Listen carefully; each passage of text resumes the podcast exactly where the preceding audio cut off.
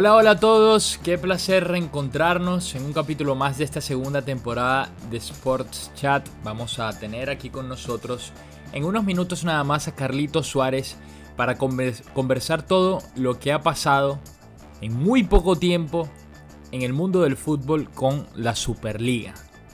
Porque en 60 horas, 12 de los clubes más grandes en la historia del deporte rey sacudieron sin duda alguna el mundo del fútbol con una propuesta de torneo que ponía en peligro la libre competencia para alcanzar la gloria europea. O así lo veo yo. La Superliga, presidida por Florentino Pérez, con Andrea Agnelli, que es el presidente de la Juventus, y Joel Glazer, el copresidente del Manchester United, como sus vicepresidentes, los de la Superliga, aparecieron en la noche del día domingo con la intención de realizar un torneo que suplantara la ya existente Champions League y que además iba a estar compuesta por sus 15 clubes fundadores, el Arsenal, Chelsea, Liverpool, Manchester City, Manchester United, Tottenham, AC Milán, Internacional de Milán, Juventus, Atlético de Madrid, Fútbol Club Barcelona y Real Madrid.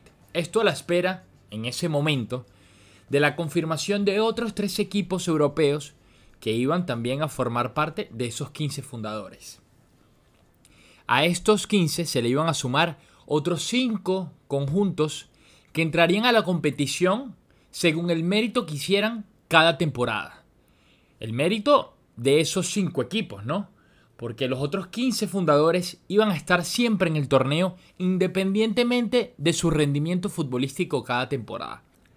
En total, estos 20 conjuntos serían divididos en dos grupos de 10 equipos cada uno. Iban a jugar partidos de ida y vuelta, siempre entre semana para no interferir con los calendarios nacionales de las ligas y las copas.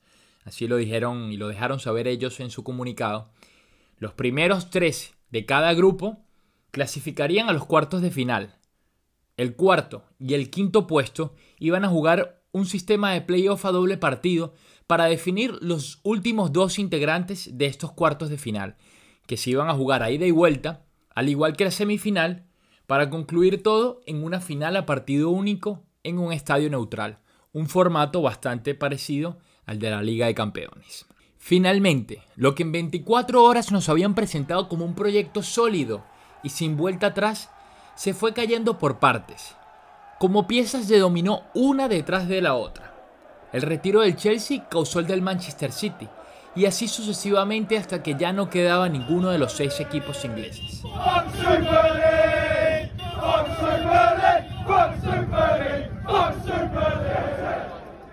La ferviente reacción de los hinchas ingleses, que salieron a los alrededores de los estadios a reclamarles a sus equipos, fue acompañada por la respuesta también del gobierno británico.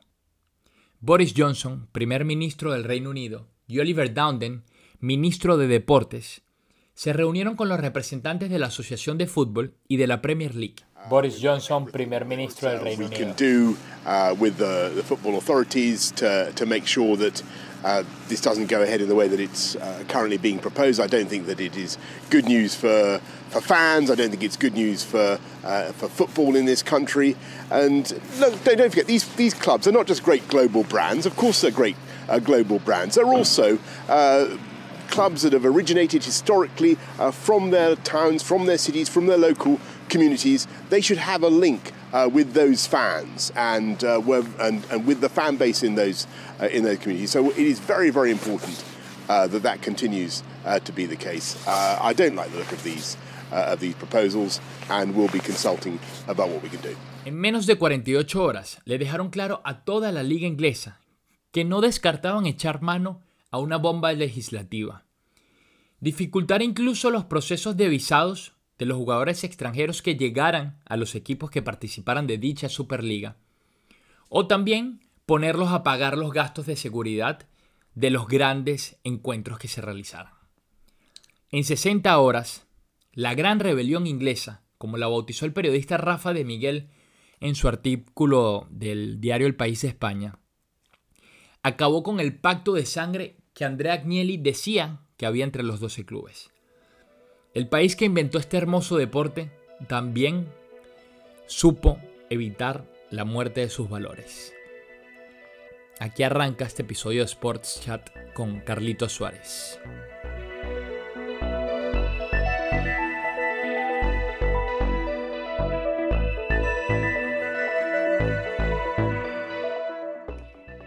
Carlos Suárez, periodista deportivo de DirecTV Sports, con muchísima experiencia, además cubriendo todo lo que son las ligas europeas, tuvo su paso por España, también en, la cadena DirecTV cubriendo la Premier League, la Liga Española, etcétera, la Liga 1 también. Carlitos, qué placer saludarte para conversar sobre algo que cuando te lo propuse el día de ayer tenía una pinta completamente distinta a lo que vamos a terminar eh, conversando y analizando el día de hoy, ¿no?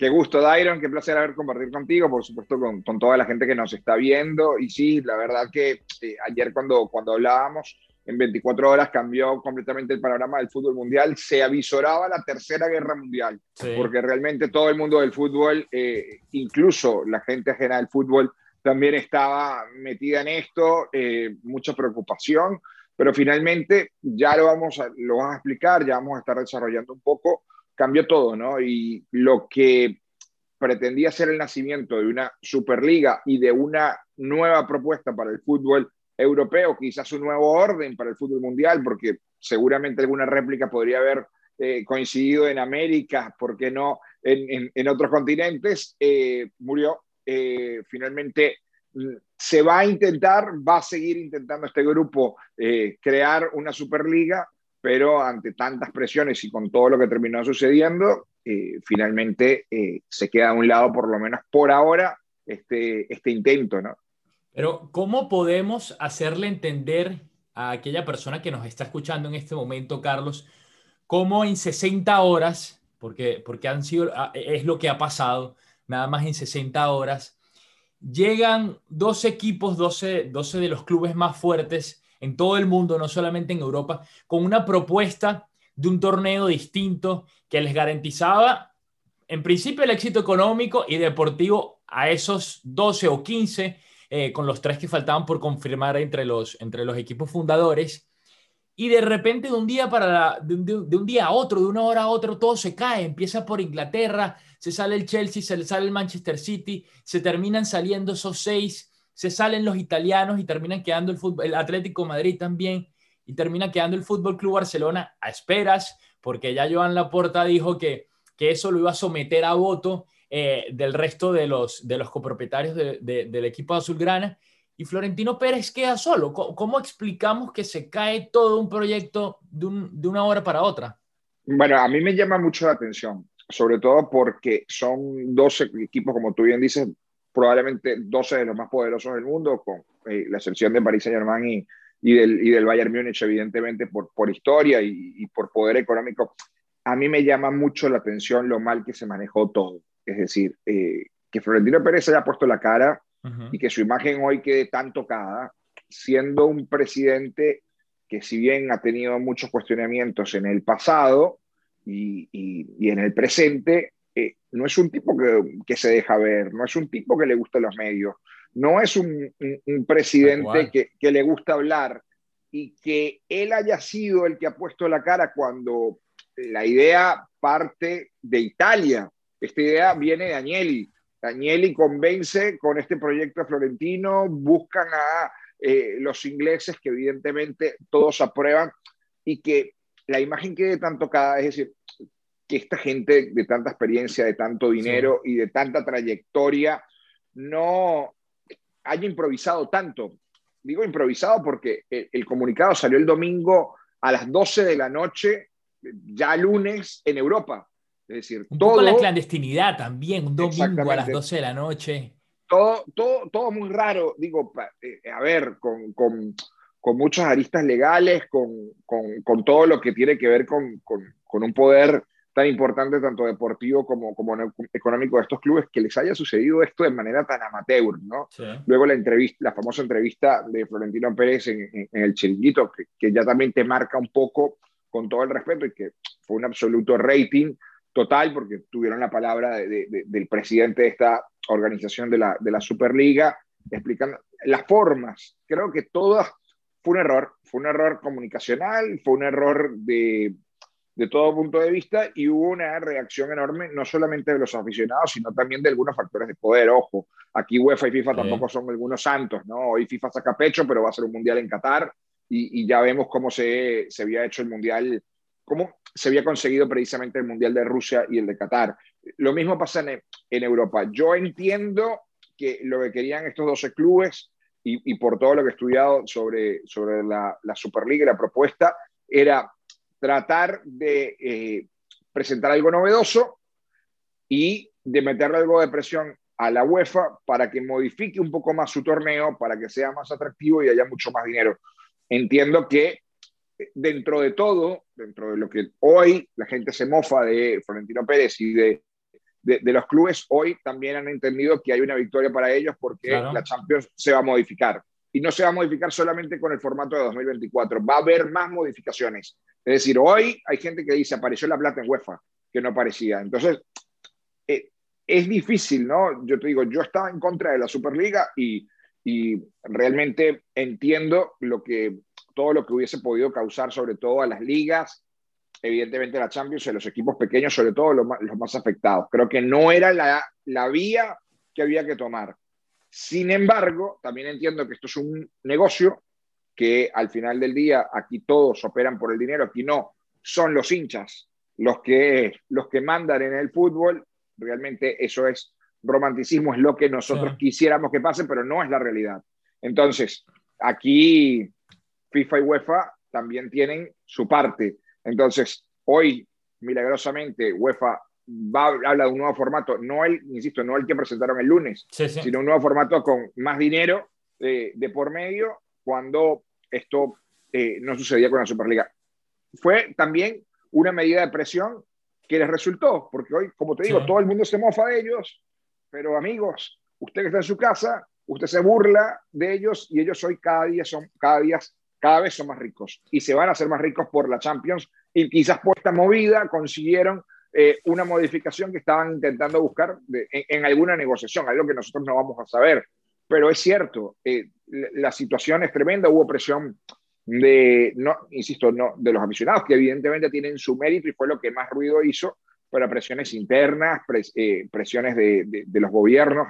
Boris Johnson, que ha tenido unas semanas muy movidas con, con la Premier, primero evitando que el príncipe de Arabia Saudita compre el Newcastle y también con, con, con esto eh, directamente con los clubes de la Premier porque entiende que una Superliga también puede eh, eh, significar el, la muerte de, de, su producto estrella en Inglaterra que, que, tiene mucha tradición.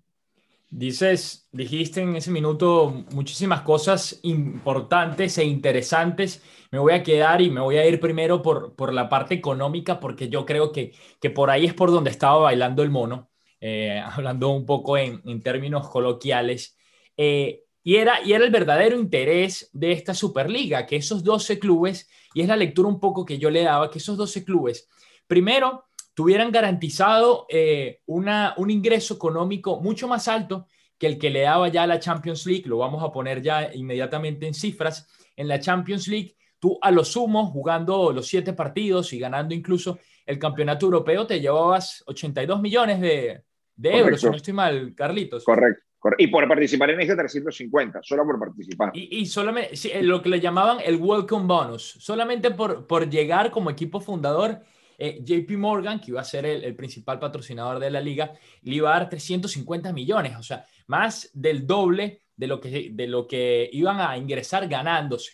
Se garantizaban por una, ganándose la Champions, disculpa, se garantizaban por un lado ese, ese ingreso económico. Y por otro lado, Carlos, eh, el, derecho a participar en una competencia élite y un crédito deportivo importantísimo. ¿A qué voy? De estos 12 clubes fundadores, los 12 no compiten y animan la Champions actualmente. ¿Qué decir del AC Milán, que tiene temporada sin ir? El Inter Milán fue esta temporada y, no pudo pasar de la fase de grupos. Lo mismo el Manchester United, el Arsenal. Son distintos los clubes de esos 12 que les ha costado en los últimos 10 años participar del máximo, de la máxima competencia europea y triunfar y competir. Yo creo que por ahí también iba la cosa. no desprestigiar más el nombre de equipos que han hecho tanto en la historia del fútbol europeo y que últimamente les ha costado mucho competir contra equipos menores, lo que le ha pasado a la Juventus en las últimas tres temporadas, contra el Lyon, contra el Porto, contra equipos que, que se saben inferiores. Y creo que esta también era esa, esa intención de, los equipos, de los equipos fundadores que no lograron eh, garantizarse esa competencia élite durante los próximos años, pero que sí lograron, creo yo, cambiar ese formato eh, y esa cantidad de dinero que les va a empezar a entrar en la UEFA. Sí, comparto. Eh, la parte deportiva tiene mucho que ver por, por, lo que ha sucedido en los últimos años en estas grandes instituciones, que nadie les borra la historia, pero que es cierto que en la actualidad y, en la última década no han sido protagonistas. Y evidentemente, la plata o el dinero es lo que eh, los motiva más. Evidentemente, se hace mucho más atractivo si tú sigues formando parte de esa élite, a pesar de que la realidad deportiva, yo sigo pensando que en la realidad histórica sí lo es. Yo creo que no hay ningún tipo de duda. Aquí solamente faltaba el Bayern Múnich y el Paris Saint-Germain, con todo respeto para los demás equipos. Creo que los demás no están a la altura de, ellos en, cuanto a historia. Pero es cierto, era una, una, bonita oportunidad para ellos para poderlo hacer. Yo insisto, no, aquí todos están hablando de la portada del diario Marca, que bueno, de todos de mega ridículo, de todo, que todos dijimos, bueno, nos quedamos impresionados por lo que sucedió, como tú bien decías, en las últimas 60 horas aproximadamente desde que salió el comunicado, pero lo cierto es que también Algo Lograron. Algo lograron, lograron, lograron primero captar la atención de todos. Eh, eso ya te genera, eso te genera dinero. Eh, hoy el nombre de, estos, de estos clubes está en boca de todos también genera otras cosas negativas. Va a haber otros efectos. Lo vamos a ver seguramente hoy en el partido en el Ramón Carranza cuando el Cádiz frente al Real Madrid. Allí va a haber una elección seguramente de los jugadores del Cádiz. Y cuidado, y esto también deportivamente aprovecho y me desvío un poco del tema, le puede pasar algún tipo de factura al Real Madrid. Yo no voy a decir que, hoy la UEFA eh, y su arbitraje va a intervenir en contra del Real Madrid, nada por el estilo, pero sí va a generar un hostigamiento quizás mayor del que había anteriormente, no solamente con Real Madrid, sino con Manchester United, con Atlético de Madrid. No se olviden, estos equipos firmaron, hoy se retiraron, pero estos equipos firmaron y estaban de acuerdo. Y como dijo Agnelli, era un pacto de sangre que al final del día se cae, pero ellos estaban completamente de acuerdo en abandonar eh, el fútbol de, formación, el fútbol donde ellos eh, juegan en sus ligas para irse con los grandes. De eso no nos vamos a olvidar todavía. Y eso va a generar esto, un rechazo por parte de los aficionados de equipos que no tienen la historia, equipos pequeños o, modestos, que es quizás la parte negativa. La parte positiva, ellos lograron un objetivo, la UEFA modificó, el mundo habla de esto, FIFA también levanta los ojos y ojo, que puede ser un primer intento que ya lo había eh, eh, anunciado Arsene Wenger hace 10 años atrás. Venía la Superliga y que inevitablemente esto va a suceder porque al final del día esto es un negocio eh, que evidentemente afectará a todos. Veremos cómo lo van a regular. aquí todos tienen su, su, parte, ¿no? Su culpa y su parte. hoy veía las repercusiones de, de, de que, de, que el presidente de la Liga, Javier Tebas, también hablaba y criticaba esto con, con años de gestión controversial, ¿no? Enemistado con, con, con, Rubiales en la Real Federación Española y con unos cuantos temas para, para poder sacar. Y lo mismo pasa con, con, UEFA tan, tan sucia en el último tiempo, quizás con, con Seferin a la cabeza de la nueva organización. Digo, por lo que pasó con Platini, Seferin ha heredado todos estos problemas, creo que quizás eh, era el menos el menos indicado eh, eh, en esta situación y, por supuesto con, con, FIFA, como te decía, que, que, ahora FIFA viene a apoyar a, UEFA y a, a, pegarle a los clubes cuando FIFA, bueno, sabemos lo que ha sucedido en el último tiempo, si bien es cierto, Infantino también ha intentado entrar a blanquear, no deja de participar en una organización tan criticada a nivel mundial. Ahora, eso es un poco la interpretación y la lectura que, que nosotros le hemos dado detrás de todo lo que ellos dicen. Pero quiero conversar un poquito contigo sobre precisamente lo que ellos dicen, esa fachada, ese eslogan, que prácticamente se volvió un eslogan, Carlos, de estamos haciendo esto para salvar al, al fútbol, al mundo del fútbol, eh, cuando sabemos que esto es una superliga que ellos le hicieron pintar o la pintaron como que nació a raíz de todos los estragos que causó la pandemia, pero son conversaciones que ya desde hace rato. Florentino Pérez en entrevista con el Chiringuito. Cosa tan sencilla. ¿Se nos ocurrió? ¿Se le ocurrió a usted? No, a todos, a todos. Somos amigos. Yo ya soy amigo de todos. Después de 20 años ya me contará. ¿eh? Pues, pues de que, en vez de hacer la Champions que iba perdiendo interés tal como ya estaba, como ha pasado a lo largo de la historia, como pasó en los años 50, cuando se creó la Copa de Europa. Es, es simplemente lo mismo. ¿Qué es, lo que, ¿Qué es lo que tiene atractivo? Que juguemos entre los grandes. La competitividad, ese atractivo además se valora más en, la televisión.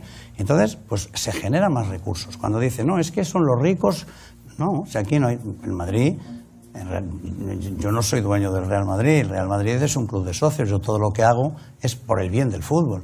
En este momento hacemos esto para salvar el fútbol, que está en un momento crítico. Claro, Dairo, que tiene años. Tiene años, y como la UEFA iba a anunciar la Champions, eh, se vieron en la obligación de hacer las cosas mal como las hicieron. Es la única explicación. Como venía el nuevo formato de Champions, la Superliga se apuró. O, recuerden que Bartomeu, el día que se fue, dijo que venía la Superliga. Él se fue denunciando esto, un pacto que él firmó y que, como tú bien dices, la porta reafirmó, evidentemente, creo que de manera más justa, eh, esperando el voto de los socios con, con un plebiscito, pero que eso lo dijo después. Claro, se acomodó. está bien, está bien, está perfecto, tuvo tiempo de hacerlo. Lo que, lo que no hizo Florentino Pérez, que fue puso la cara y se quemó, se inmoló Florentino en esto. Internamente eh, también, la, La, la, imagen queda muy tocada del presidente del Real Madrid, porque el que puso la cara fue él. Y eran todos, yo insisto, los otros 11 también sí se retiraron, pero también estaban de acuerdo, de acuerdo en esto. Lo cierto es que eh, tenían años en, tratando de formar esto y yo creo que van a seguir, que van a insistir. Y está bien que quieran eh, evolucionar y cambiar el, modelo de negocio, pero yo creo que no son las formas. Es decir, quizás las formas hubiesen sido eh, con méritos deportivos, eh, lo, que, lo que hemos hablado, ¿no? Y, tratar de buscar otro tipo de competencia, darle la vuelta, ¿no? Si entiendo quizás la percepción. Y yo, yo no siento eso. Y luego lo del COVID, sinceramente, y con todo el respeto, a mí lo que me da es risa. Es decir, aquí hubo familias enteras que perdieron todo con el COVID. todas las empresas en todos los rubros perdieron. Claro. Lo que nos sucedió en la pandemia eh, fue tremendo. Y que venga el presidente de un equipo a, que factura miles de millones de dólares a decir que tuvo una pérdida de 300 millones, pero generó 600, lo que me da risa.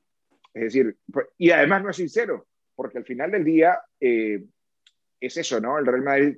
Entonces, el Real Madrid la próxima temporada no fichará a Lava, no buscará a Mbappé y no buscará a Haaland, decía mi colega Tony Kerky, porque no hay dinero, ¿no? Digo, porque está quebrado. Claro. Es decir, eh, porque esa es la situación. Eh, Heinz Rummenigge hablaba y les decía que hay que, eh, el, el, director de Bayern Múnich les hablaba de, de, abaratar costos, de hacer recortes, de, de, confiar más en la cantera, de desarrollar más. Y yo creo que eso nos toca, es decir, nos tocó a todos. En el COVID, eh, como te decía, muchas familias perdieron sus negocios familiares de años, no solamente la hostelería, los restaurantes, eh, eh, sino las grandes empresas que han quebrado, las grandes empresas que todavía sufren también, y estoy hablando de las grandes, no quiero hablar de las pequeñas. Entonces, me parece bastante hipócrita hablar de esto y de que esa sea la razón principal cuando, insisto, eh, el mundo ha vivido lo que ha vivido y cuando tienen años de Iron eh, planificando esto, esto, esto no es sorpresa, ¿no?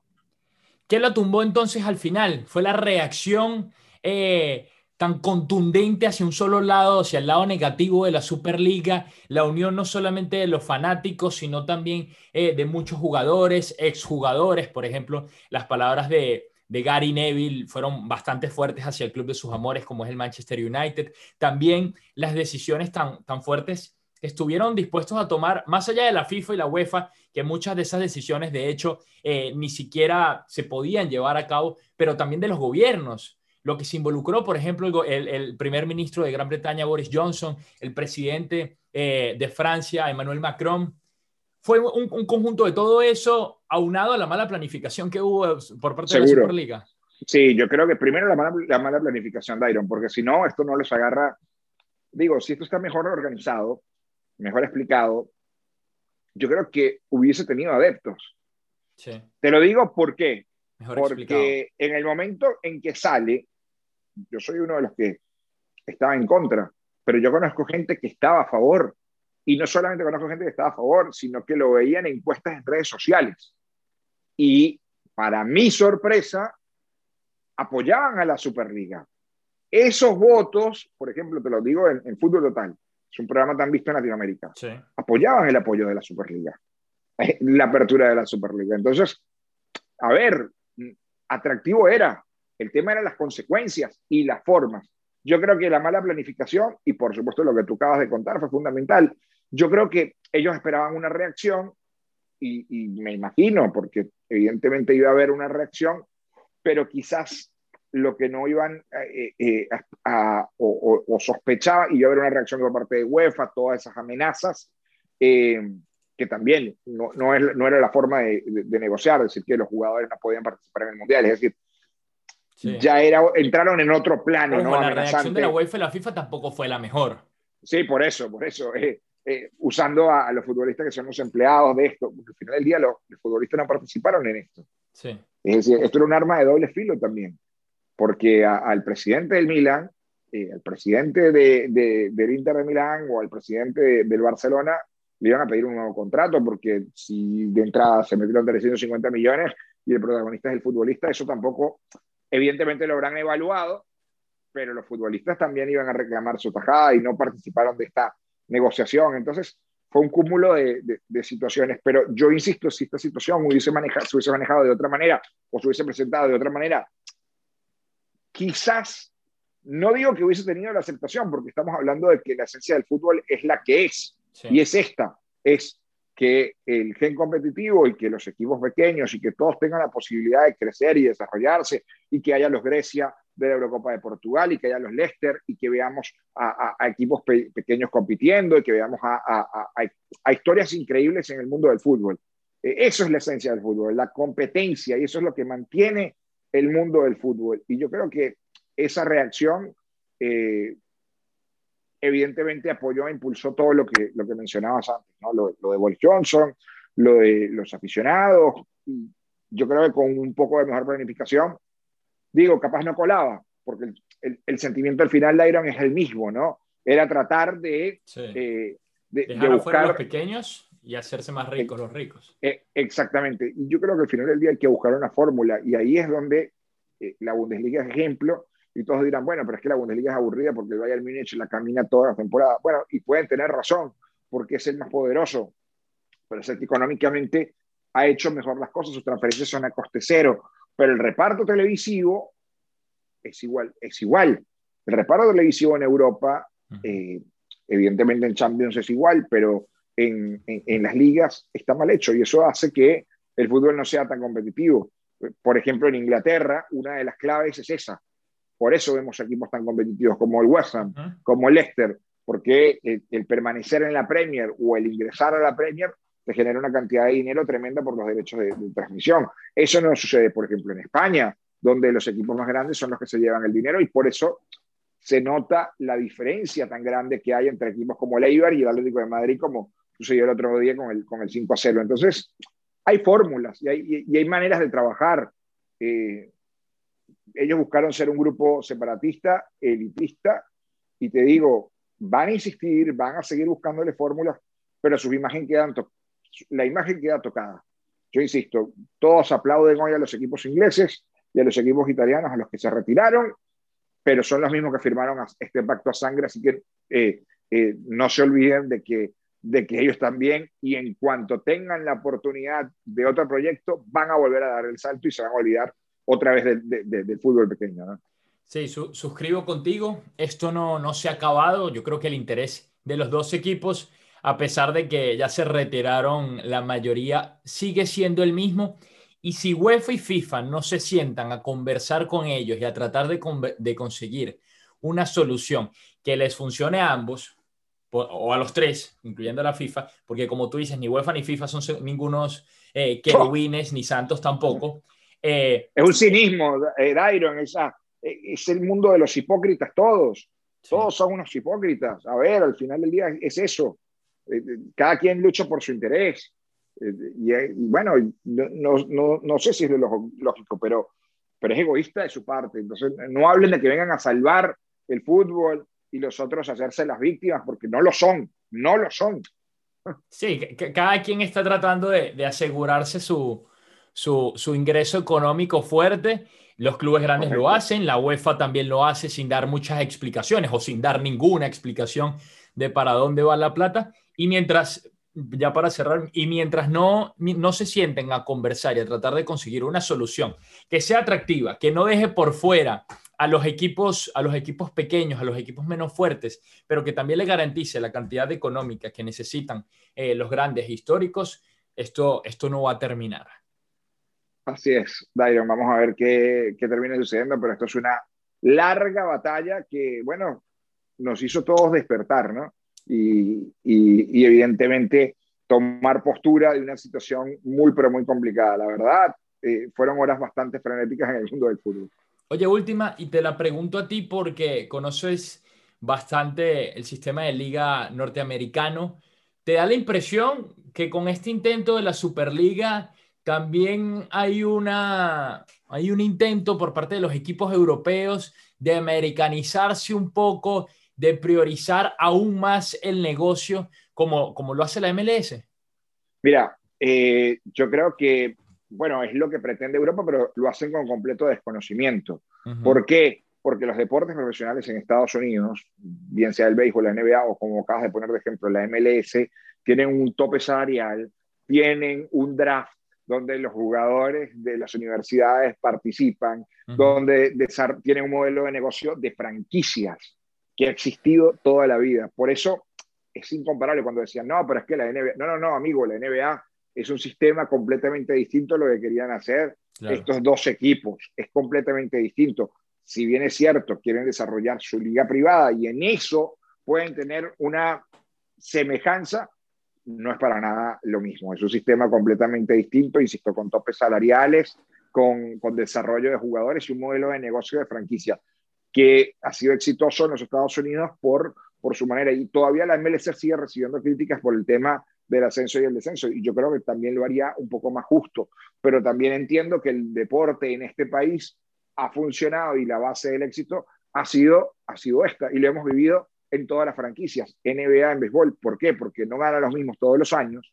¿Por qué? Porque ese, ese tope salarial y estas medidas evidentemente toman, toman ejecución precisamente porque eh, cuando tú lo sabes muy bien, Dairon, cuando no eres un equipo competitivo que está para, para, para pelear, eres un equipo vendedor. Y vienen momentos y años eh, duros, tristes, donde los equipos están haciendo el, el, tan llamado rebuild, ¿no? De, de, volver a, de volver a empezar. Le pasó por muchos años a los Astros de Houston, eran la burla del béisbol de las grandes ligas.